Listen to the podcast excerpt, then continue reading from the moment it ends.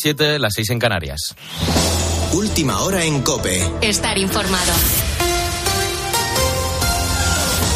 Quedan menos de tres días para que edificios públicos, comercios, bares, restaurantes, locales abiertos al público en definitiva, empiecen a controlar la temperatura a 25 grados en el interior. Lo harán bajo un mar de dudas por las constantes matizaciones del gobierno. Por eso, el Ejecutivo se reúne mañana con las comunidades autónomas para concretar cómo serán finalmente las medidas y, sobre todo, cómo se van a controlar. Son varias las comunidades autónomas las que se han quejado de este decreto, lo califican de improvisado y denuncian que no se haya tenido en cuenta otras opiniones en COPE estamos preguntándonos quién tiene razón, si estas medidas de ahorro energético son suficientes o si por el contrario son ineficaces. Borja Osta es experto en el mercado eléctrico. Las medidas del gobierno obviamente promueven el ahorro energético, sin embargo son parches porque no se pueden controlar y al fin y al cabo no tiene ningún sentido esa medida cortoplacista, ya que esto no es una medida que vaya a ser duradera en el tiempo, no tiene ningún sentido. Veremos finalmente qué matizaciones hay de ese decreto de ahorro energético mientras la situación de los incendios en nuestro país sigue siendo complicada. Estamos ante horas críticas en la extinción del incendio de Santa Cruz del Valle en Ávila. Quedan menos horas de luz y por tanto los medios aéreos ultiman sus labores. Hasta el momento este incendio ha quemado más de 500 hectáreas. Lo bueno es que parece que las llamas, aunque continúan activas, se alejan de los núcleos urbanos, algo que alivia mucho a los vecinos como Jorge García, que vive en la localidad de Pedro Bernardo pero empeorado por la noche, ha bajado a mitad de montaña, bastante pinar ya, pero bueno, ahora parece que sale mucho humo blanco, están echando mucho agua, están mojando y están actuando también los medios terrestres, parece que tiene buena pinta pero ya sabes, en estos casos con tanto calor es difícil apresurarse a decir algo. Por cierto, en esa zona, en Pedro Bernardo, se ha tenido que cortar la carretera AV922. El fuego que sí que parece que mejora es el de Boiro, en La Coruña. Aún así, este ha arrasado más de 2.200 hectáreas y ha obligado a evacuar a 700 personas. Y en estos momentos, la Guardia Civil investiga una doble agresión sexual a dos mujeres, una de ellas menor de edad en Simancas, en Valladolid.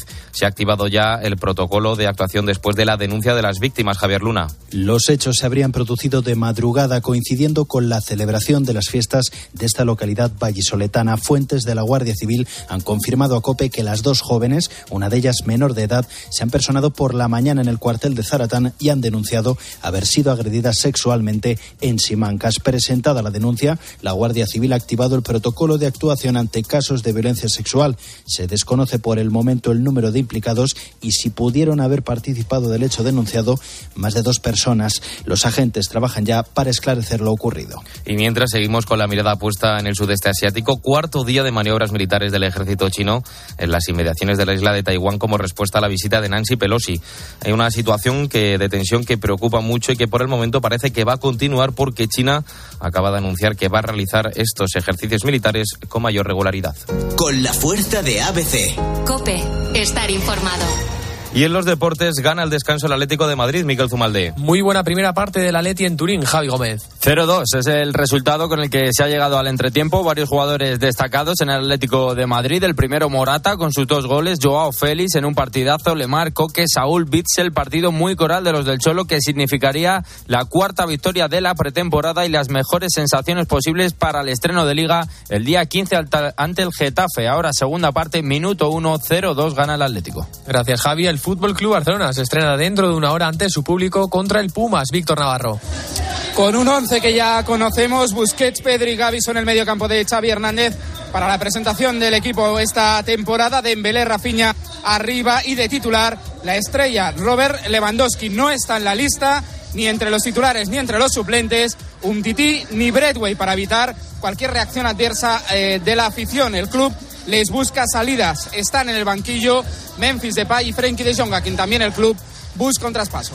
Mil gracias, Víctor. Además de la Leti y el Barça acaban de arrancar dos amistosos más. De momento, Girona 0, Zaragoza 0 y empatan a 0 también la Nucía y Elche. En fútbol internacional, Erling Haaland ha marcado dos goles en la primera parte con el City ante el West Ham y Cristiano no ha podido evitar la derrota del Manchester United ante el Brighton por 1 a 2. Y finalizamos con el baloncesto. En menos de media hora, la selección española sub-18 masculino juega ante Turquía la final del Eurobásquet. Muchas gracias, Miquel. La información continúa en COPE, también en COPE.es. Te quedas ahora con el mejor entretenimiento en el mentidero de Alex Clavero.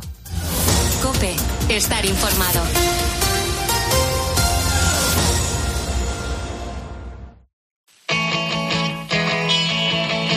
Alex Clavero. El mentidero. Cope, estar informado.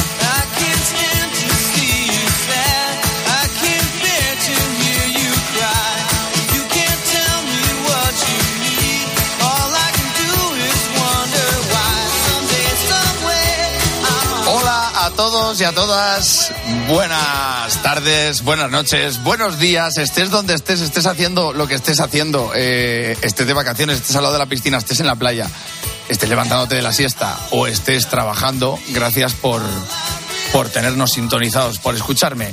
Este es el mentidero y va de una hora de risas a ver si lo consigo. Gracias por estar. Yo soy Alex Clavero.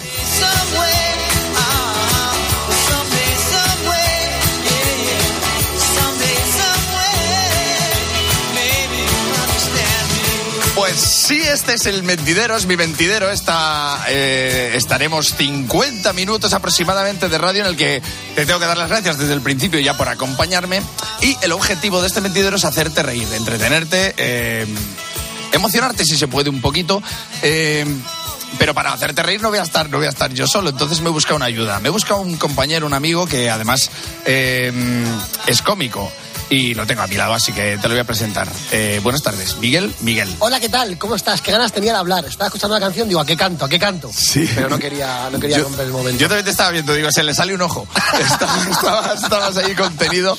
Contenido a Eh, tope. además te he presentado bien porque somos cómico monologuistas y por defecto nos tendemos a presentarnos en plan fuerte el aplauso para Miguel Y estamos aquí los dos y hubiera quedado rarísimo. estamos aquí diciendo que Rarísimo, pero y, bueno. eh, la persona que va conduciendo diciendo que yo no puedo soltar las manos del volante con un bebé en brazos y dice, ¿qué hago? O sea, Sí. bueno, lo hemos, lo hemos hecho bien, lo hemos hecho bien. Bueno, bien, bien, eh, aquí comienza este mentidero que va de, pues lo dicho, un mentidero, ¿sabes lo que es un mentidero, Miguel? Eh, Hombre, a mí me vas a hablar de mentiras, lo que Sí. es un mentidero. Un mentidero es un poco la, la plaza del pueblo, del barrio, ese rincón eh, en el que la gente se para, comenta cosas.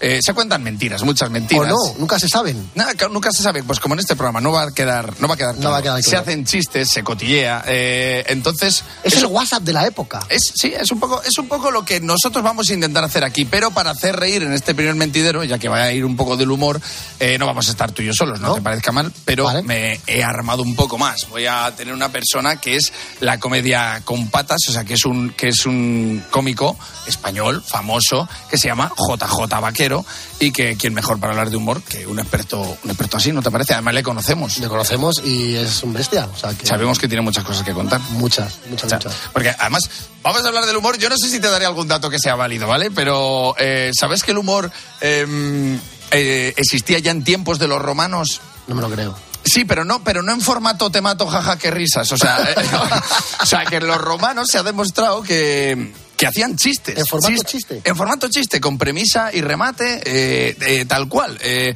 esto hay una, una mujer que se llama Mary Beard que, eh, que sacó un libro en el que incluía el Filógelos. Cuidado que voy a poner cultureta. Filógelos es un libro que los bizantinos, con el que los bizantinos tradujeron todos los chistes grecorromanos que había, los tradujeron y los metieron en un libro. A día de hoy, ese libro, si tú cuentas los chistes, no tienes que adaptarlos a la época. O sea, a ver, de móviles no te hablan, pero, o sea, pero que tiene chistazos en plan, va un romano al peluquero y le dice el peluquero, ¿cómo quiere que le corte el pelo? Y dice el romano, en silencio. O sea, que es, esto está en ese libro que Buenísimo. 22 eh, siglos después eh, no se ha pasado de moda y, y mis chistes eh, 22 segundos después de haber salido de la boca ya son palos, ya están pasados. Vivimos en, una- en un aceleracionismo eh, terrible. Muy bueno. Eh, por ejemplo, los romanos tenían la peculiaridad de que hacían chistes eh, de calvos. Pero no de ciegos. Se reían mucho de los calvos, pero de los ciegos no. Eh, No estaba bien visto. no está, no está bien visto. Eh, ¿Será que eran más de la once que de la Lotería Nacional? Lo mismo, o sea, claro, tenían sus supersticiones, pero es verdad que me hace gracia que desde, ah, desde siempre está claro que el humor lo necesitamos para vivir, para todo. eh, Y ahora que venimos después de una pandemia, o sea, es, es fundamental. Lo decimos mucho, pero a veces lo asumimos poco, ¿no? Porque los romanos hacían humor y nosotros 22 siglos después estamos, eh, estamos hablando solo de los límites del humor. No hablamos del humor. Que Will Smith, ¿dónde, dónde está el, humo- el límite del humor? Hombre, pues para Will Smith en el moflete. Will Smith lo tiene claro, pero es que, pero es que llega un momento que si te dedicas a hacer chistes, de algo hay que hacer chistes. O sea, es que si no podemos tirar ni, de topicazos, porque todo el mundo se enfada. Si ahora no se puede decir que los vascos son brutos, los catalanes son tacaños, los madrileños chulos, eh, los andaluces vagos y los castellanos gente de puta madre, si esto no se puede decir claro. ya, si esto ya no se puede decir es que no podemos hablar de nada. Claro, pues yo soy, yo soy de Valladolid, pero Ya. claro, ¿qué quieres? Ah, es que defiendes tu tierra. tierra. No, yo de la que más me río es de mi tierra. O sea, yo de hecho con la pandemia, con el confinamiento, estuve eh, tres meses metido en casa. Yo como cómico pensé que no volvería a actuar. Esto lo digo de verdad. Pensé que no volvería, que el mundo ya no tendría sentido del humor. Tres meses, cuidado, estuvimos en casa, ¿eh? Metidos. Pensé que no volvería a hacer chistes porque el, el mundo no lo querría, ¿no? No tendría sentido del humor. Y así estuve hasta que apareció un cocodrilo en el pisuerga. y te das cuenta que, el- que la vida puede ser maravillosa. El mundo siempre te va a dar motivos de los que reírte. Eres tú el que tiene que poner de su parte. Tú imagínate que yo vivo en Madrid, la gente me llamaba, hay un cocodrilo en el pisuerga, como si fuera mío. O sea, ¿eh, eh, ¿Qué quieres? Que vaya. O sea, no puedo salir a comprar el pan, pero me voy a cazar un cocodrilo a- se ha escapado de una finca, decían. Digo, espérate a ver, porque con los pijos que somos en Valladolid, lo mismo se ha escapado de un Nicky. Claro, que no, para que veas que se puede hacer chistes de todas las tierras, ¿verdad? En Valladolid somos muy elegantes, vamos hechos unos dandis y por lo visto ahora unos cocodrilos dandis. Claro, que no, esto es... Si no te ríes es porque no pones de tu parte. Hombre, es que hay que reírse porque el cocodrilo, la noticia decía que era un cocodrilo del Nilo. Digo, hombre, en Valladolid. Digo, se nos está yendo la mano con el Erasmus lo mismo últimamente en Valladolid. Que sí, que lo ha visto un policía. Dice que lo ha visto un policía. Y yo lo primero que pensé cuando leí la noticia fue, ¿cómo entienden los policías de Valladolid de reptiles de todas maneras? O sea, vemos un cocodrilo, es del Nilo. Es del Nilo, me suena a mí de haberlo visto en un documental a la hora de la siesta. Es del Nilo. Y dice que estaba vivo. ¿Cómo va a estar vivo? ¿Tú sabes a qué temperatura está el agua del río de? Si el cocodrilo está vivo, no es del Nilo, es de North Face.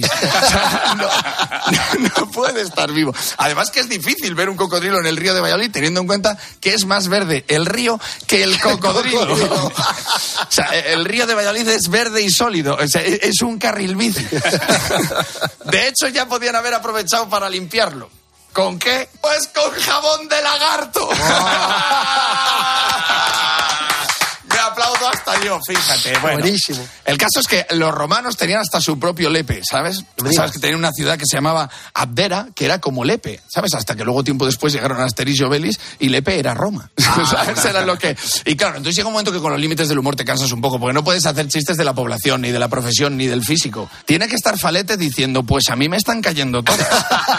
O sea, claro, a ver cuando aparece la Asociación de Defensores de Falete, ¿sabes? Entonces yo creo que en el fondo los motivos están ahí. Tienes que hacer chistes y tienes que te- aportar, tienes que te- poner de tu parte para poder reírnos, porque en el fondo lo del que la risa es salud es verdad. Físicamente te- estás mejor si mentalmente estás bien. Así que está guay que te rías. Busca los motivos que el mundo los tiene suficientes. Yo creo que el humor, en realidad, no hay que ponerle límites. Yo creo que al humor hay que ponerle sentido.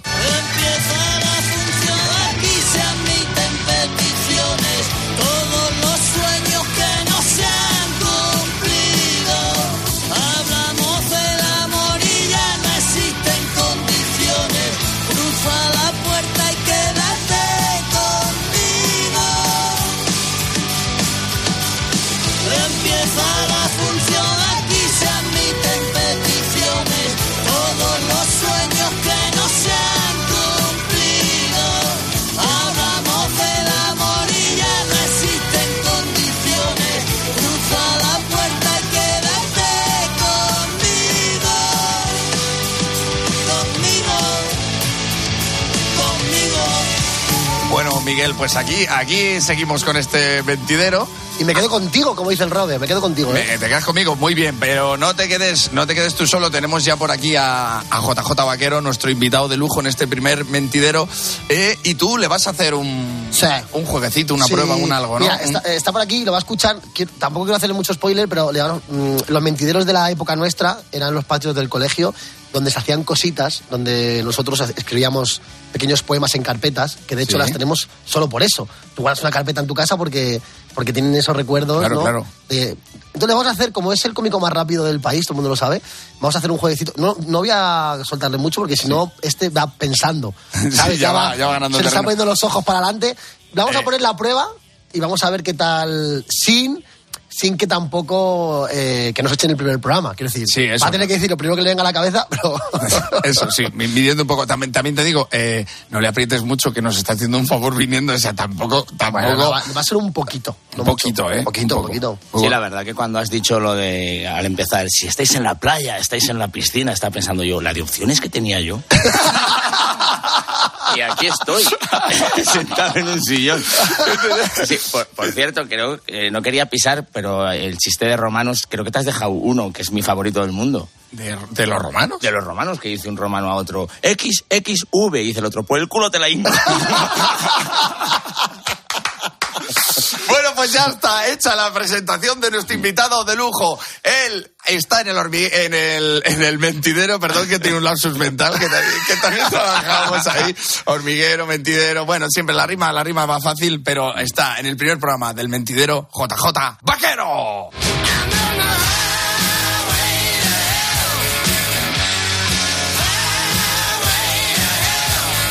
JJ Vaquero, muchísimas gracias por estar aquí en este primer programa de El Mentidero. ¿Cómo estás? Fenomenal. ¿Fenomenal? De estar aquí contigo, Pablo. Eh, muchas gracias, lo primero, por estar aquí teniendo tantísimas opciones, pero bueno, al menos aire acondicionado, aire acondicionado tenemos. JJ, Miguel Miguel, JJ, es de José Juan Vaquero. No Juan José, que mucha gente dice Juan José. De ser así, el mundo tendría un cantador flamenco eh, de nivel. ¿A ti te gusta el flamenco, Vaquero? Sí, pero no tengo ningún ritmo, ningún. Yo he intentado, ¿eh? cantar flamenco y tocar la guitarra, pero nada, no tengo, no tengo ritmo. O sea, yo toco las palmas y pierdo a Vicente Amigo. Una vez, una, una vez, Tomatito, que nadie le ha oído hablar a Tomatito, él solo toca. eh, yo toqué las palmas, estaba de espectador y Tomatito dijo no. Eh, la, la- la única palabra que se le ha escuchado decir a Tomatito es no. Me miró muy serio diciendo por ahí no vayas. Tomatito, ¿alguien, alguien que te gusta así el flamenco, algún nombre que tú... Bueno, ahora me gusta mucho Israel Fernández, pero yo soy del Torta. El Torta es mi cantador favorito. Falleció ya, pero porque porque, porque tenía un quejillo, porque se, ah, porque tenía buenos días y malos días, que es una cosa que a mí me gusta mucho. Ah, Eso, eh, ves, ves, me encanta. Sabía, o sea, quería demostrar que sabes de flamenco. O sea, eh, a mí el primer nombre que has dicho, pues no me sonaba de nada, el torta sí, pero bueno, pero hablar con ese, con ese poderío es que él sabe, se nota, se nota que sabe. Oye, eres de Valladolid, tú lo llevas por bandera en todos los lados, que es de Valladolid, eh, de un barrio que se llama Las Delicias, un barrio obrero de Valladolid, con mucho orgullo, que también has, has situado en el mapa, si no estaba ya situado. Yo la primera pregunta la tenía clarísima de, de saber, mira que tú y yo somos amigos, pero un chaval de Las Delicias soñaba con salir en la televisión. Otra manera de preguntarlo es con ser famoso, pero de pequeños decíamos salir en la televisión, yo creo que, creo que era lo, lo más grande. Total. Y yo en aquella época, cuando yo era un chaval, tenía pocas posibilidades, porque cuando yo era un chaval todavía no hacían callejeros. Eh, claro, claro, eh, tenéis que tener en cuenta, claro, yo me puse con los monólogos porque no estaba callejeros, que era mi vía fácil. O sea, eh, si yo no tenía que haber escrito nada de comedia ni nada, yo me había quedado en una esquina de mi barrio y habían venido ellos, pero yo no lo sabía. Me gustaban mucho eh, los humoristas. eh, cuando yo estaba viendo un 1, 2, 3, mi momento favorito es cuando salía el humorista, ¿vale? Bigote, El que fuese, Ángel Garo, Pedro Reyes y sin, yo vivía con mi abuela y a mi abuela le incomodaban los humoristas. Ya verles salir, ella podía pasar ese momento de vergüenza de si no hace reír lo voy a pasar mal y ya decía, ya sale el tonto este. Sí, sí, sí, es verdad, es verdad. Sí, sí, sí. Es verdad por- que era esa sensación. Sí, ella era de Manolo Escobar, de Juan Pardo, ella iba a los valores seguros. Eh, a los que sa- salen, hacen una cosa, la hacen bien, como saben, y no, no hay un riesgo. Y sin embargo, a mí, eh, esa gente que salía sin red, ¿no? O sea, es porque salía allí Manolo Escobar y es que iba a cantar bien sí o sí, nunca se le vio cantar mal eh, en un programa de televisión. Pero a veces los humoristas Claro, se iban eso- después de hacer su, su número y decías, pues creo que no es esto lo que él tenía en la cabeza. y tú eras, eras de las delicias, pero has sido, ya que dices que no mientes, has sido stripper. Sí. Vaya, ojo, ¿eh? Sí, Ojo ser sí. stripper, ¿eh? Sí, y soy feo de cara, que como decía, yo tenía un chiste al principio cuando- que decía que no era un boy, era un vete. Era. eh,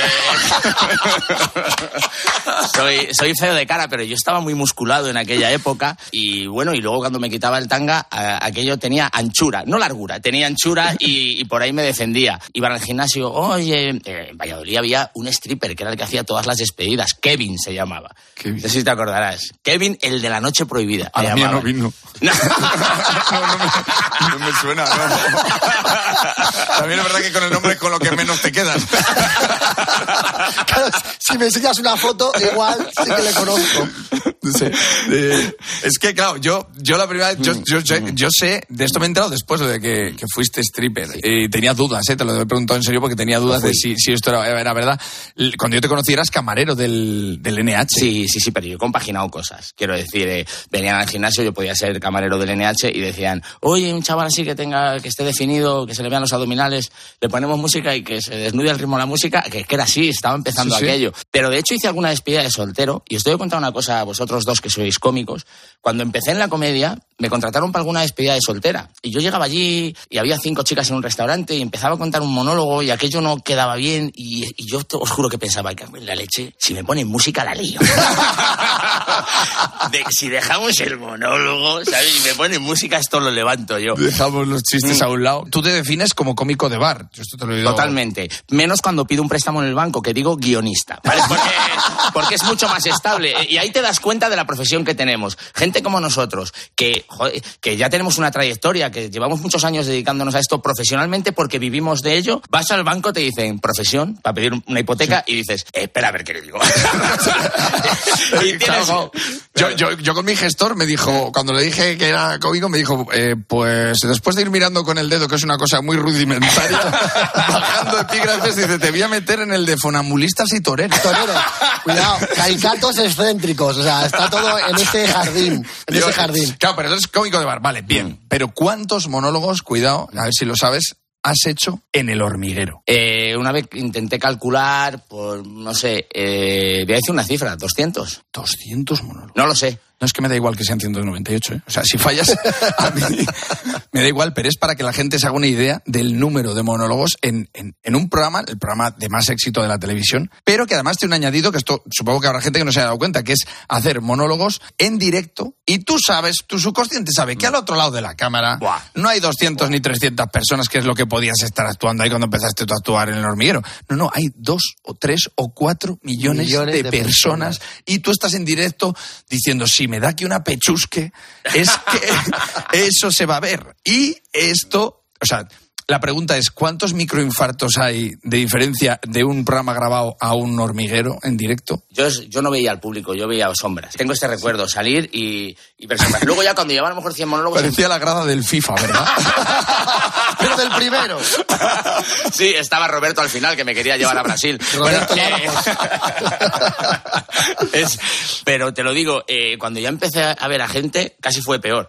Cuando ya me tranquilicé un poco y era capaz de diferenciar que el público eran personas, casi era peor, porque había dos tipos de monólogos en el hormiguero. Uno, cuando el invitado era un actor de una serie que a lo mejor no era muy conocido y el público eran fans del hormiguero, y ahí, bueno, si yo salía a hacer un monólogo me miraban a mí, o cuando el invitado era, por ejemplo, Mario Casas. El público había ido a ver a Mario Casas y yo hacía un monólogo mientras la gente miraba a otro lado. Eh, la gente sí, eso que miraban a Mario Casas, Sí, no se van a perder. Esas chicas que les gusta Mario Casas, que es guapísimo Mario Casas, no se van a perder en su vida tres minutos de Mario Casas Claro. por mirar a JJ Claro, Vaquero. yo, yo voy a hacer un símil, no sé si eh, yo te- tuve el privilegio de hacer al- algunos monologuetes en el, en el hormiguero y yo, yo lo he explicado de esta manera. El hormiguero cuando sale monologuista es como si tú vas a una corrida de toros y de repente sale una cabra. es decir, no te vas porque dices quiero ver lo que va a pasar. Pero yo no venía a esto, ¿no? Es un poco, un poco lo que estás explicando con el invitado.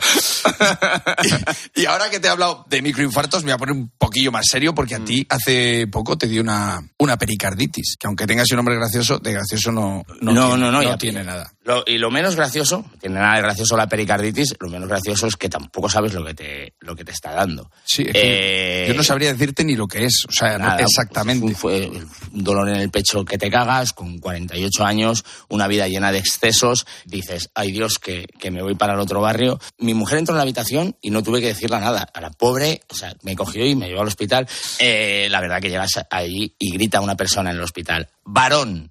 48 años, fuerte dolor en el pecho y ves cómo corre todo el mundo, clave, te meten eh, para adentro, ¿no? Y mi mujer se queda fuera. Y a mí rápidamente me dicen, tranquilo, hemos descartado el infarto, la angina de pecho, eh, pero nadie sale a informar a mi mujer. Eh, creo que esas dos horas que pasó Nunci, que eligió la opción de quererme, eh, pudiendo estar aquí contigo en el programa, no se las deseo a nadie, lo pasó fatal. Y yo me llevé un sustazo, un sustazo tocho. ¿eh? Que además tú has tenido una vida de excesos que lo has dejado pasar, que tú a tu corazón le has dado fuerte. De hecho, en el 2020, en el 2020 grabas un monólogo en Fibeta Lambda Mm. eh, hablando sobre tu adicción a la cocaína. Sí, sí, sí. Y mm, que es un monólogo buenísimo a nivel cómico, pero también es súper profundo. Eso lo podéis ver en, en YouTube, ¿no? Está en YouTube, ¿verdad? Sí, lo pueden ver en YouTube. Realmente el psicólogo que me estaba ayudando me dijo, escribe lo que te pasa, escribe lo que sientes, escribe cómo vas.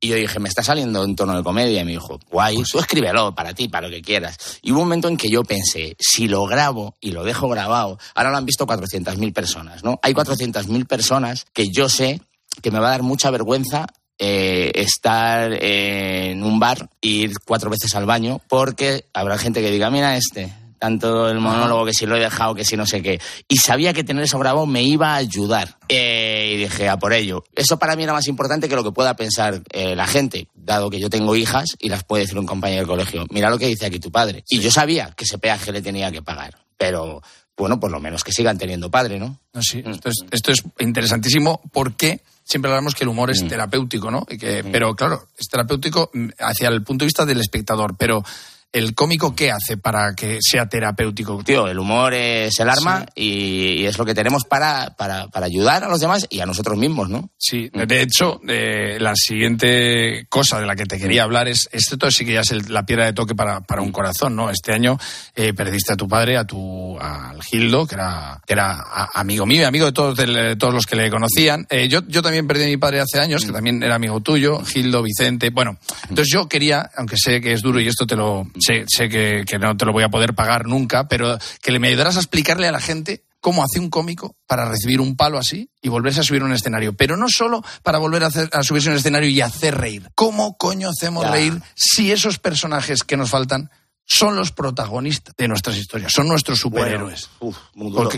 Yo, por ejemplo, tengo un bar de actuaciones y me volví a subir ahí y lloré. Pero estaba con los míos. Me ayudaron, no pasa nada, no fue en un teatro. Bueno, que tampoco hubiera pasado nada, ¿no? Si te rompes. Entonces, un poco fui sobrevivir. Claro, de repente me encuentro, no solo que acaba de morir mi padre y yo no estoy para actuar, y es mi trabajo, sino que en mi monólogo mi padre es el protagonista. Hablo de él todo el rato y digo, ¿qué hago? Cambio la forma verbal. Digo, mi padre era. Digo, no me da la gana, si en mi corazón está, aquí en mi monólogo está. Son decisiones muy jodidas de, de tomar en encima de un escenario y te, bueno. Sí, hacemos, hacemos no sé si, si le puede, lo puede llegar a entender alguien, lo, lo difícil que es. Yo lo que hice fue cambiar el, el recuerdo por homenaje. Entonces, eh, me, creo, me creé una imagen cuando hablo de él y es como, eh, como si en ese momento hablara con el de, "Oh, eh, jefe, que sales. Vamos, que sales. No, Total. pero me costó, me costó mucho tiempo, claro. Oh, total. Oye, y todos, de verdad, ¿eh? que la comedia tampoco es el, el trabajo más difícil del mundo. Habrá gente que haya perdido un familiar y se tenga que subir a un andamio. Sí, Oli, sí. Oli, todo lo que puedan hacer por salir adelante y si no pueden que no se suban, cuidado, que no quiere decir que nosotros tengamos un hándicap mayor que nadie, tenemos el nuestro. Pero bueno, Sí, eh, sí, hoy sí. el programa va de humor, y, va de, sí, y va- no. y va de romanos, De hecho- y va de romanos, y De hecho, la siguiente, para que veas que te voy a cerrar el círculo del tema del corazón, o sea, para que el 2020, esto yo te iba a decir, estos son nuestros personajes porque la ficción la hacemos nosotros. Pero tú has trabajado en la ficción de otro porque en el 2020 también eh, grabaste tu primera película, ¿no?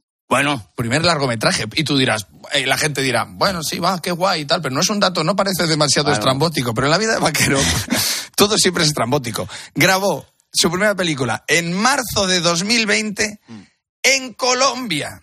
O sea, después de todo lo que acabáis de oír, en Colombia le pilló la pandemia de 2020. No sé ni qué preguntarte. Pues hombre, habrá gente que dirá, eso es verdad. Pues la película se titula Ni de coña. La película se titula Ni de coña, sí. El título, es, además es una versión española de una peli colombiana que ya existía, que la peli era Si saben cómo me pongo, ¿para qué me invitan? Que Sí, era sí. eh, basada en aquel meme Sí, que era tan famoso. Y aquí la titularon Ni de coña. Y allí nos fuimos a Colombia en marzo del 2020, después de haber estado en el Teatro de Barcelona con Alex Clavero haciendo chistes sobre eh, fabricándonos unas mascarillas con papel higiénico, bueno, una vergüenza. ¿eh? Porque, que porque era un virus, que era una gripe, que, que el calor lo mata, que... Sí, sí, que- no sabíamos nada y nos sabíamos reíamos, nada, nos claro, reíamos. También, también hubo uno que dijo a los fumadores les afecta menos. Aquí todo, todo el mundo, todo, todo el mundo puso su grano de arena, ¿no? Eh, entonces, eh, allí nos fuimos a... Y, guau, tío, las llamadas. No sé cómo lo vivisteis aquí, quiero decir, lo de que se cerrara todo y, y os encerraran en casa. Estuve encerrado cuando volví, pero no, no al principio, que yo estaba en Colombia. y allí había cero casos y no, eh, en, todo el continente, cuidado, ¿vale? Donde yo estaba. Entonces, eh, pero las llamadas a casa eran vertiginosas. Oye, eh, José, que dicen que a, lo mejor eh, eh, hay que suspender la actuación que tenemos en el bar. Suspéndela. Al día siguiente, los dos días, José, que tenemos que cerrar el bar. Y- y la pregunta de todos, ¿cerrar los bares en España? Y yo había cogido 12 días antes un avión en Barajas, hasta arriba de gente, en la cafetería, no sé qué, no sé cuál, y de repente se abren esas puertas cuando volvemos, Nadia Torrijos, mi compañera y yo, echamos a andar con la maleta y, y lo voy a decir, vacío Barajas y limpio que daba miedo. Eh, una limpieza que no es normal, ¿sabéis lo que os digo? Sí, sí, no, sí, no, sí, una que- limpieza que digas, que- qué limpito está esto. Sí, sí. Una limpieza que dices, ¿qué, qué está pasando aquí? Eh, cuando llega Dexter y nos descuartiza a todos. Eh, eh, mucho Sí, miedo, una- mucho miedo. Volver a casa y no saber si tu vida es una película pues Vengo del quejío y del estruendo, de Montoyas y Tarantos. Por la tarde, de los duelos que vendrán. Vengo del Enrique y del Roberto, de las canas del mercado. Vengo repleto de soledad. Vengo de la Antonia y la Vaquera, vengo del de San Fernando. Vengo del que más grande la tenga, se. Vengo de joder preguntadores, una en punto, dos colgando. Vengo repleto de soledad. Vengo huyendo de los que enterraron el romance del amargo. Vengo a que me dé el viento del pueblo que Miguel supo soplar. Subir con la marea a encallar entre tus brazos. Vengo repleto de soledad.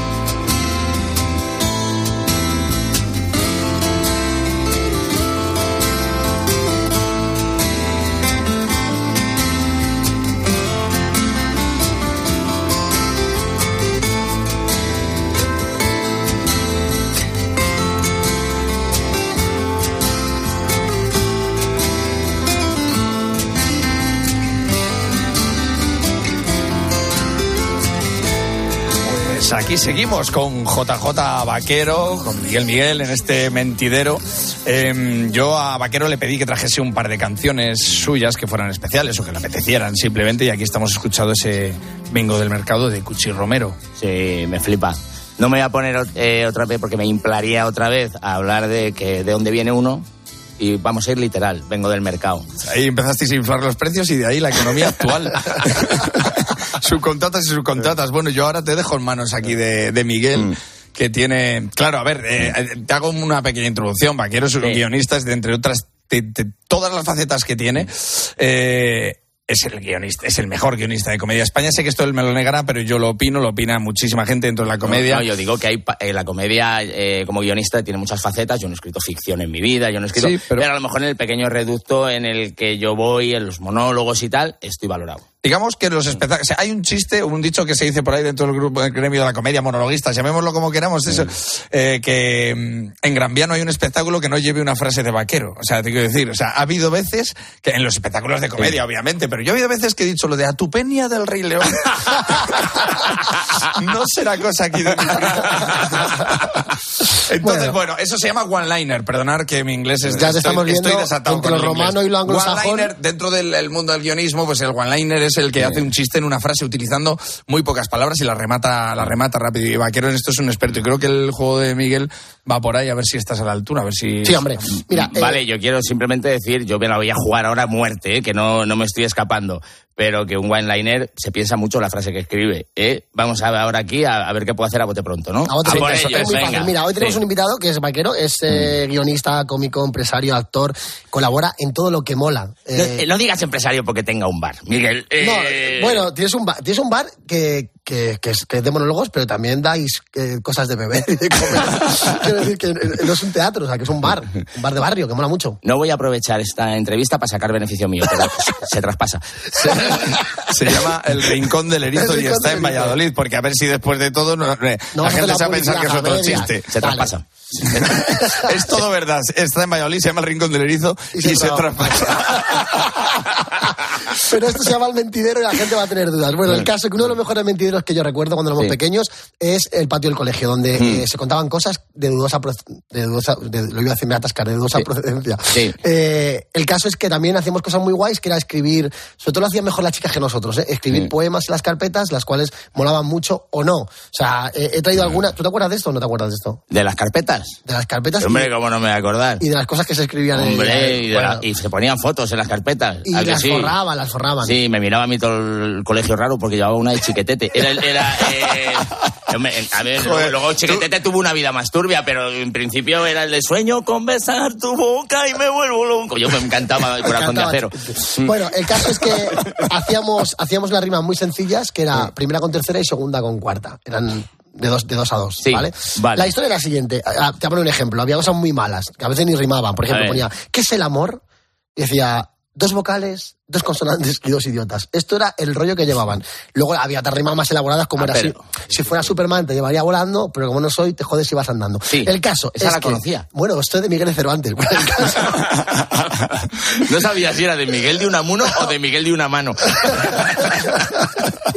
si es una mano era Cervantes. ¿Ves, Bueno, el ves cómo es el tío más rápido del mundo? Ese chiste le tenía yo en la recámara. Sabías que íbamos a hablar de Cervantes en este programa. ¿eh? Bueno, el caso es que, Baker, va a, ser- va a ser muy sencillo. Yo te voy a leer unas rimas, tú las vas a tener que rematar con una palabra o más palabras, y en algún momento incluso yo te voy a dejar el hueco y luego tú las rematas, ¿vale? O sea, estate atento, que no es muy difícil. Esto. Sí, es muy difícil, pero todos los espectadores están diciendo, yo no lo he entendido. Así que No, muy fácil. empatizan conmigo, venga. Voy al rollo. Mm. Mira, muy sencillo, ¿vale? Mm. Con lonchas de jamón, con suspiros de mantequilla, y con dos huevos te mando mi corazón mientras me hago una. Empanadilla. Bien. Ya, voy a apuntar, ¿eh? Vale. Y con mis palabras luego vas a hacer algo. Claro. Venga, voy. Si te silban por la calle, si te silban con dulzura, sin duda el que te silba tiene... Eh, eh, del cáncer la cura. Vale, perfecto. Si fueras cocinero, te llevaría en la olla, pero me paso el día llorando cuando saco la... Chirimoya. Si cada vez que pienso en ti me cobrarían un duro, estaría echando cuentas cuánto me cuesta darte... Arturo. Bien, los ángeles bajaron a pintar tu hermosura, pero al ver tu cara oscura se le quedó la dura. Ah, Tengo que rellenar el hueco. Claro, ahí te rellenar el hueco. ¿Te repito? Sí, por favor. Los ángeles bajaron a pintar tu hermosura, pero al ver tu cara oscura se le quedó la dura. Barra de pan. El gato caza una mosca, el águila caza un ratón, y tú desde que me besaste, amiga, cazaste mi gran Riñón. Cuando fui al pueblo, escuché a un pastor de rebote. Lo importante es que este dura la punta del... Don Quijote. Estás tan buena, estás tan maciza, que cuando te veo, él se me eriza. El hueco, el hueco. El Es hueco, que lo sé, es- lo sé. Venga, El rápido. hueco puede valer. ser. El hueco se me dice. Cimbrel. Que has ido a pillar, ¿eh? Que querías que dijera pelo. he ido a pillar. Quería que dijeras bello. y ya haga la última. Por la mañana quisiera ser caramelo de sabor a bizcocho para pegarme entre tus dedos y derretirme sobre... Un pelocho. Venga. Bien, estas son tus rimas, ¿no? Eso es lo que he podido hacer eh, sabiendo la cadena en la que estamos y, y- y- y- y que todo lo que me proponías no era emitible. Bueno, tengo yo, yo, Mm. tenemos las tuyas apuntadas, te te voy a leer las que teníamos de verdad, porque están rematadas, para que veas cómo va la cosa, ¿vale? Era con lonchas de jamón, con suspiros de mantequilla y con dos huevos te mando mi corazón mientras me hago una tortilla. Es jamón y huevos, estaba claro. Ha dicho empanadilla, que no está nada mal. Yo creo que se Puede hacer una empanadilla con jamón y huevos. ¿eh? También, perfecto, claro. Creo que salvo esa. Que trabajó Sí. en el NH. Eh, trabajo en no el le NH. retes. Sí. Venga, si te silban por la calle, si te silban con dulzura, sin duda, el que te silba tiene, y tú dijiste la cura del cáncer es... No, del cáncer la cura. La que le cáncer la cura, eso es. Hombre, lo, lo rimé. Está muy mejor porque yo era, era que sacar la basura, porque el que silba es el camión. O sea, este era, este era el- la rima, la tuya es mejor. La vamos a dejar. Bueno, es yo he pedido algo que creo que ya está tardando en llegar. ¿eh? Eh, Ya ha llegado por algún lado. Venga. Si fuera cocinero te llevaría en la olla, pero me paso el día llorando cuando saco la Chirimoya. chirimoya. Bueno, pero todo el mundo sabe que para llorar es la cebolla. ¿Con Ya, qué lloras? Pero Con chirimoya cebolla. es la palabra eh, mágica mía, ¿verdad? Clave, Sí, la que eso eso- Clavero me la soltó por Yo aposté por ella. Vale. Eh, cada vez que pienso en ti y me cobrarían un duro, estaría echando cuentas cuánto me cuesta darte. Y tú dijiste es Arturo, que está muy bien. Pero Además, pe- además lo visualicé, pensé en Arturo González. y era eh, cuánto me cuesta darte amor puro, ¿vale? O sea, que tampoco está tan mal. Los ángeles bajaron a pintar tu hermosura, eh, pero al ver tu cara oscura se le quedó, tú dijiste la barra de pan dura, Mm. pero estamos hablando de pintar, entonces estaba claro que era, lo que se le quedó dura era La pintura. Eso, es, eso, es, eso es. El gato caza una mosca y el águila caza un ratón y tú desde que me besaste, amiga, cazaste mi gran. Tú dijiste riñón, que está muy bien si, si, tra- si trabajaras en el mercado negro, pero es corazón, mi gran corazón. ya, ya, ya. ya. Que eso en el mercado negro no está nada valorado. Es que corazón, pensé. No, porque no le vale a ¿Qué cualquiera. pasa? Que pensé que me la estabas dejando votando en corazón y, y yo al decir corazón me iba a meter en un lío porque era, ibas a coger las palabras que yo he dicho y ibas a hacer una Ah, frase genial. Cuando fui al pueblo escuchaba un pastor de rebote, lo importante es que esté dura la punta de mi garrote, que tú dijiste de Don Quijote. Sí, porque, no sé. porque vengo de Castilla-La Mancha, vengo, vengo, vengo de, de rodar un programa, tío, de... Es increíble. Eh, la, la de estatuas de Don Quijote que puede haber en cada rotonda de La Mancha la- es increíble. Sí. Eh, no, bueno, es una cosa que además le sacan con armadura cuando él estaba loco. Qué mal, ¿no? Sacarle cuando estaba bien. Como si haces una estatua de Chenoa y la sacas con el chándal. Claro, sacar a Don Quijote bien, con su jersecico y, y una barrica de pan. Bien, y ya, ya cerramos. Estás tan buena, estás tan maciza que cuando Mm. te veo, tú has dicho el cimbrel, porque sabía de qué estábamos hablando, pero eh, es el vello. El vello se me eriza, ¿vale? Ya. Estaba más fácil. Y por la mañana quisiera ser caramelo de sabor a bizcocho para pegarme entre tus dedos y derretirme sobre, tu, tú has dicho pelocho, pero es sobre las 8, porque era por la mañana y a las 8 hace calor y se derrite. Bueno, pues, bueno. oye, ¿me dejas defender la palabra cimbrel? Por o sea, favor. que la he dicho como Sí. sinónimo utilizable. Eh, más o menos, cuando vas a actuar y hay niños, o no quieres decir según qué palabras, pero tú tienes el monólogo escrito ya y tienes que hablar sobre ciertos miembros, cimbrel. Sí. Cimbrel pasa, ¿no? Sí, sí, sí, Sí, porque, porque te suena a, una- a un chisme antiguo que se A me utilizaba... a la punta de una caña. Oye, se me ha en el cimbrel. Suena a muchas, suena muchas cosas. Bueno, pues has pasado, has pasado el test. Oye, te quería preguntar de, de todo, absolutamente todo lo que haces de trabajos de guion. Tú has sido eh, tres veces, tres veces guionista de la gala de los Goya, ¿no? Eh, has hecho una película. Es que no voy a enumerar tu currículum porque se me va el tiempo, pero lo último que has hecho es en Roast a España en Comedy Central, ¿verdad? Sí. Eh, Roast a España, segunda temporada, porque la primera Sí. tuvo tanto éxito que has hecho la segunda. En un Roast, yo es que, claro, sé tanto inglés que es que no quiero ni, ni explicar lo que es un Roast, ¿sabes? Pero bueno. Yo no sé si tuvo éxito o no, pero la primera la ha comprado Amazon. Ya está. ya- Eso, ya está. eso es éxito. Cuando Ya normalmente está. Eso es éxito. Eres tú el que compras en Amazon. Piensa que a nosotros el éxito siempre nos lo han dado nuestros familiares, como bien decías, viniéndonos a ver y nuestros amigos. Y no tenemos a ninguno que trabaje en Amazon. O sea que eh, eh, eso, eso Igual es éxito. sí que curra mucha gente, ¿eh? igual sí. Si ha sido rosteando, rosteando toda España, pero yo es que quiero llegar rápido porque ya me, me, he, quedado, me he quedado sin tiempo, pero me quería llegar rápido a la par- mi parte favorita, que era lo que te quería preguntar. Vaquero es cómica, monologuista, eh, humorista, actor, todo lo que tú quieras, pero te- se dedica a competir en powerlifting. Sí. Que esto es que estoy exacto con el inglés, pero powerlifting. Venga, lo traducimos como levantamiento de potencia. Por Sí, ejemplo. algo así, Bueno, de- El deporte se llama powerlifting porque vino de, vino de Estados Unidos, yo creo. o- ¿Cuán- y ¿Cuánto peso estás levantando a día de hoy? bueno, eh, se levanta sentadilla, press de banco y peso muerto. Mi especialidad es el peso muerto, que se puede competir por separado, aunque a veces hago powerlifting, hago los tres movimientos. Y ahora estoy levantando 270 kilos en peso muerto. La leche. que creo que está muy bien para mi edad. Y no me refiero como, bueno, para lo viejo que es, no, que, que hay categorías de edad. Yo soy máster ¿vale? Más de 40 es máster y hay algunas federaciones que más de 45 eres máster 2. O sea, solo compites con gente que tiene eh, más de 45 años, que está muy guay porque nosotros no liberamos ya testosterona, o sea, nosotros Claro, estamos... claro, hay cosas ahí. Esto no se trata de querer el poder. No, claro, No, claro. no Entonces es ya vas para abajo y casi gana el que menos eh, hacia abajo va, el que más se aguanta la forma. ¿Qué da más miedo a José Juan Vaquero Mm. a día de hoy? ¿Qué impone más? ¿Subirse a un escenario o a una tarima?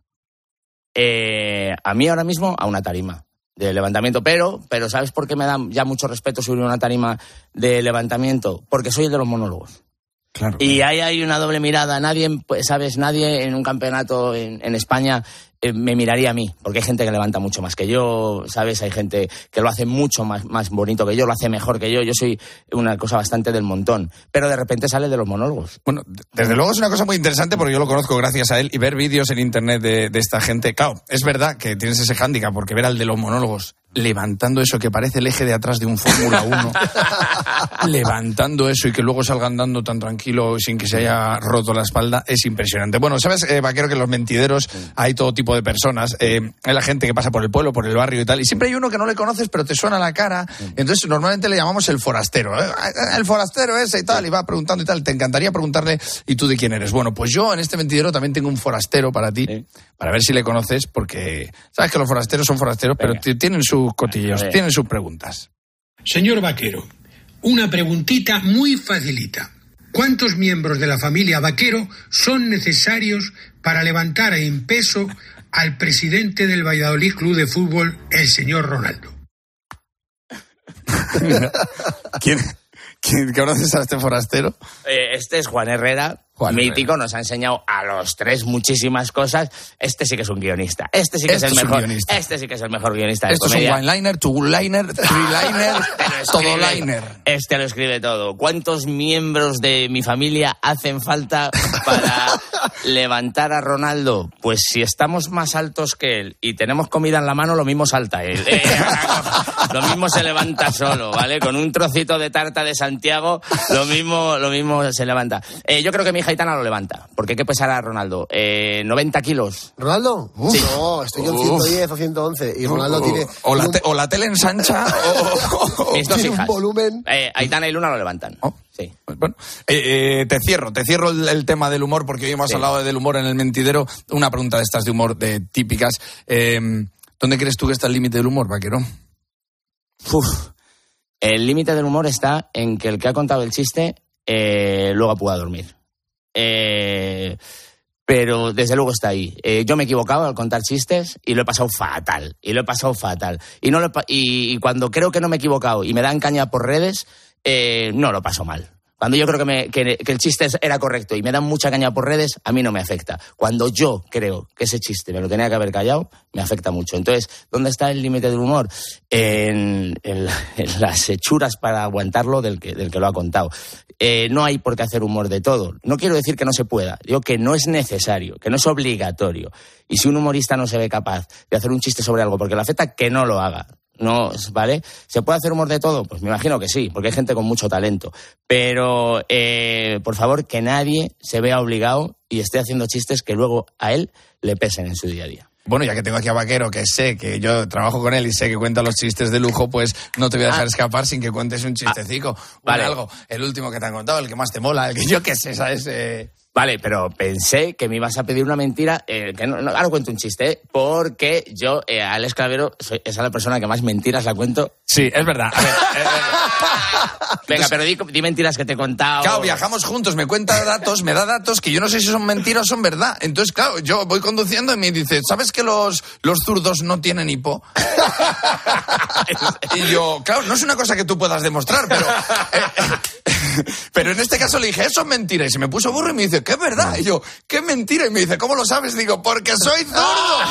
Soy zurdo vaquero, he tenido hipo hace dos horas, ¿sabes? Pero si no es por eso, me la cuela, tío. Mira, eh, yo me di una vez por mentir a medias. Que era la cosa más estúpida del mundo, pero me salía solo. Me- a lo mejor estaba hablando con una chica y dice, ¿y tienes hijos? Y decía, uno. Eh, yo tengo dos, que es- no, te sal, no, te, no te ayuda para nada. No, no, entonces, me dio por mentir a medias. Pero me dejas contar muy rápido la Venga, mejor sí, mentira sí, que yo he supuesto. presenciado, que es de las cosas más graciosas que me han pasado en la vida.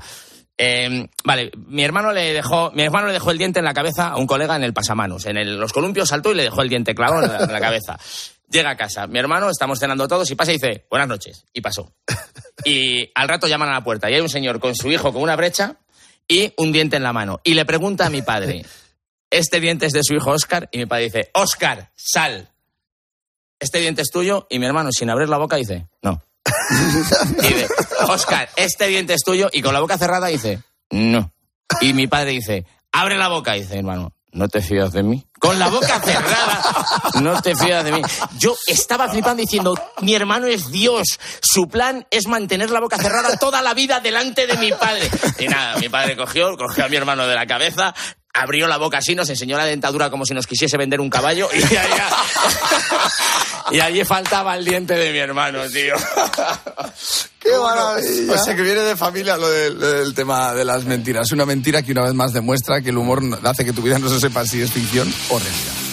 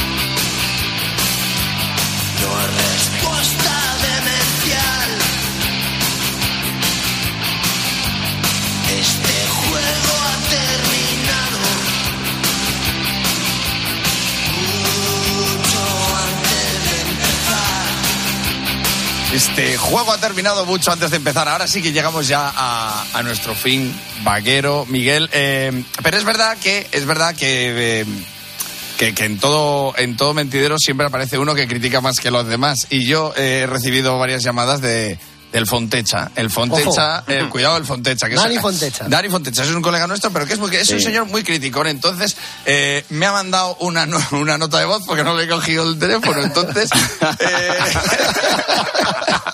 me, la, me la voy a jugar y, y la voy a poner. Hola Clavero, soy Fontecha. Oye, ya te está escuchando en el mentidero. El primer día yo sé que querías que estuviera allí para darle talento a la cosa y acabar en alto, pero está muy lejos. Y al precio del diésel digo, ¿qué hago? ¿Lleno el depósito o me compro un jamón Joselito? Está bueno hasta el tocino, tienes que venir a probarlo. Pero a ver, te he apuntado cositas para que aprendas. A ver, bien, no está mal, pero cállate un poco, hablas mucho, agotas, o sea, cansas a la gente. Te ha faltado terminar vendiendo sobaos y anchoas. Te lo juro, Clavero, hablas tanto que te iba escuchando, me has jodido la batería de la furgoneta. Pero bueno, por cierto, mañana a ver si me acompañas, que voy a un concesionario y no sé si comprarme un coche o un Dacia. Ver, más cosas que tengo aquí anotadas. El Miguel Miguel este, vaya colaborador, ¿eh? Vaya ego hay que tener para ponerse el nombre dos veces. O sea, yo no te imagino a ti diciendo soy al esclavero, al esclavero. O sea, Miguel Miguel no te lo dice ni un tartamudo. Tú a un tartamudo le dices, ¿cómo te llamas? Y te dice, Miki. Que parece con 38 de fiebre. Un acierto vaquero, bien, bien vaquero el primer día. Es como el Madrid en Champions, no falla el jodido. Y mira que yo soy más de Tergal que de vaquero, pero bien, bien. Yo creo que por eso habéis hecho la sección esta de las rimas, ¿no? Por el talento de vaquero. Cuidado con esa sección, que es buena, pero dais con un gilipollas y os arruina la sección. Como un amigo mío que le digo, qué malo eres haciendo rimas, y me dice, una mierda como una olla. Luego el forastero este majo me recuerda la voz de humor amarillo y la música mete algo de bachata, de, de, de lambada, mucho rock and roll, no, a mí no me gusta. Pero porque no pronuncio la R, no por otra cosa. Yo grito gol y dicen de Mbappé o de Messi. Pero bueno, lo demás, bien, cuidaros y no os confiéis que viene la cara de Cristina Pardo la semana que viene. Con lo que hablas y el aliento que sueltas, ventila el estudio, Clavero, que tiene que oler eso como el trastero de un kebab, ventila y no seáis desagradables con Cristina, que se os va en un cris crash. Vaya chistaco, ¿ves cómo tienes que aprender? Ay, pero bueno, ya lo tengo aquí anotado. Eh, A ver, yo cuando pueda y tenga tiempo me paso, te, te doy unas clasecitas y, venga, yo voy escuchando. A ver, espera, voy a por- a cortar otro poco de jamón. Esto está buenísimo. Venga, Clavero, nos vemos. Cuida al Miguel, Miguel, Miguel, Miguel ese. Y venga, un abrazo para el mentidero. Venga, hasta el domingo. Hasta Qué luego. maravilla, qué maravilla.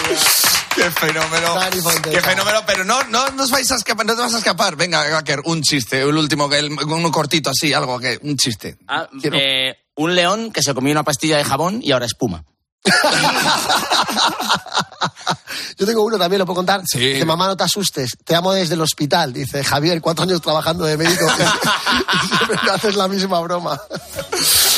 Señores, eh, ha sido un auténtico placer teneros aquí a los dos en el, en el mentidero. Muchas gracias, Vaquero, por haber estado aquí. Para mí ha sido súper especial tenerte. Eres la persona más talentosa, más generosa y más trabajadora que conozco, porque aparte de todo lo generoso que eres conmigo y con todo el mundo, además me has dado hasta rima, porque he tenido en el primer programa del mentidero a JJ Vaquero. Adiós.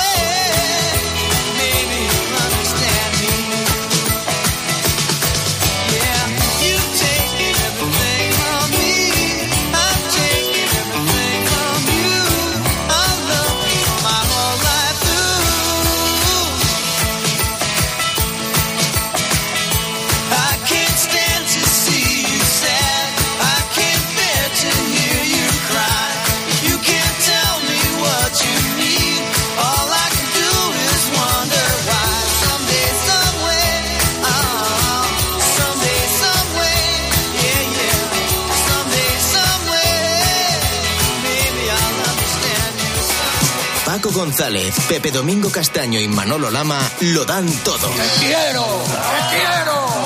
En el deporte, Esto es fútbol puro, esto es espectáculo. en el entretenimiento, en la información. Bueno, estamos en el Ecuador de la segunda parte. Está... Paco González, Pepe Domingo Castaño y Manolo Lama.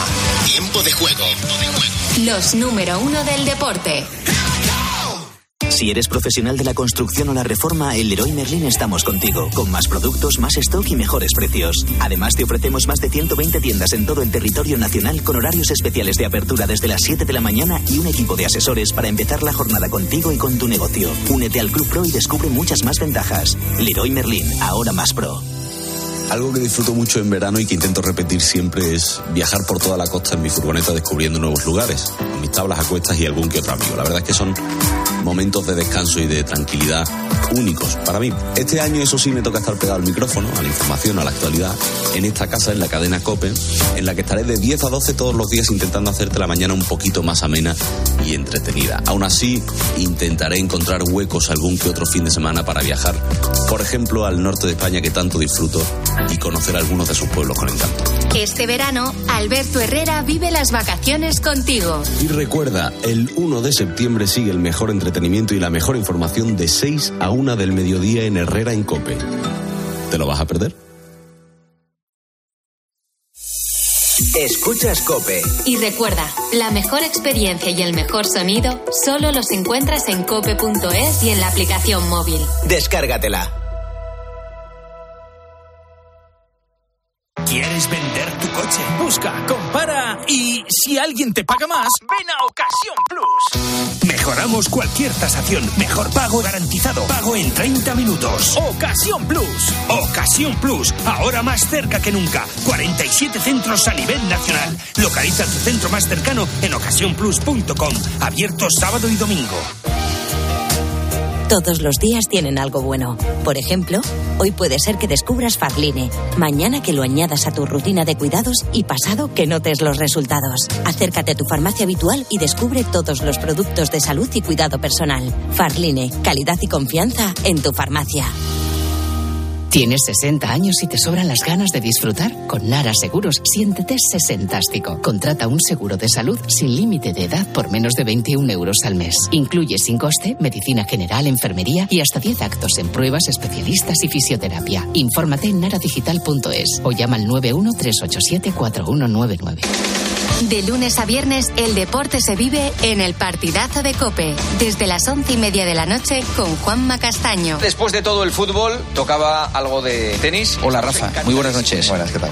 ¿Te has sentido más querido que nunca en la pista? Hace muchos años que me siento muy, muy querido, ¿no? De lunes a viernes, desde las once y media de la noche, la mejor información deportiva y el mejor análisis lo encuentras en el partidazo de Cope, con Juanma Castaño, el número uno del deporte.